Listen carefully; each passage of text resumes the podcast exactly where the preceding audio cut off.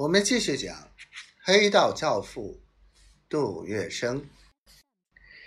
于是陆冲鹏一面通知周培义，转告陆兰春，把鸦片、烟炮、食物、寝具和给监牢里上上下下打点的钱送去，一面打定主意上华格聂路杜公馆走走，探探杜月笙的口风。来到杜公馆后，陆冲鹏又转弯抹角，旁敲侧击，趁两个人一踏横尘、抽着大烟时，他提起了薛二被抓的事。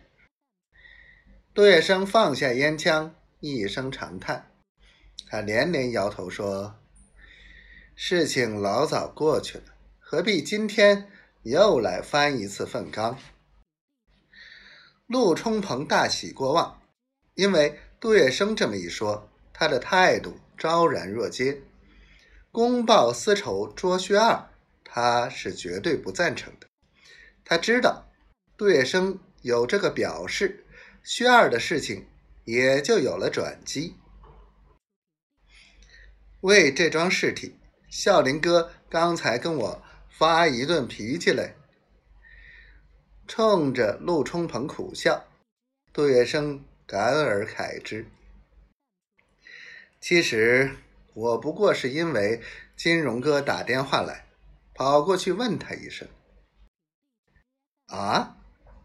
陆冲鹏抓住机会问：“大帅为什么发脾气？”他说：“我们狗咬吕洞宾，不识好人心。”杜月笙肩膀一耸。他想尽办法把薛二罩上个共产党的帽子，喊瑞庆荣捉他进去，无非是替金荣哥报当年的一箭之仇，趁此机会出口恶气。他怪金荣哥和我不领他的情。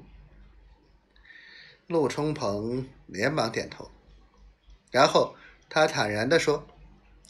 自己今天专程拜访，正是为了薛二的事情，因为他不相信外面的传说，薛二的被捕和黄、杜、张三大亨有关。他甚至直言不讳的说道：“以你们三位今天的身份和地位，何止于去做这种惹人批评、令人不平的事情？凭良心说。”当我听到了这个消息，当时就很着急。薛二固然是不够朋友，老板杜先生和张先生，要是果真有心与他这样计较，那才叫更加让我担心呢。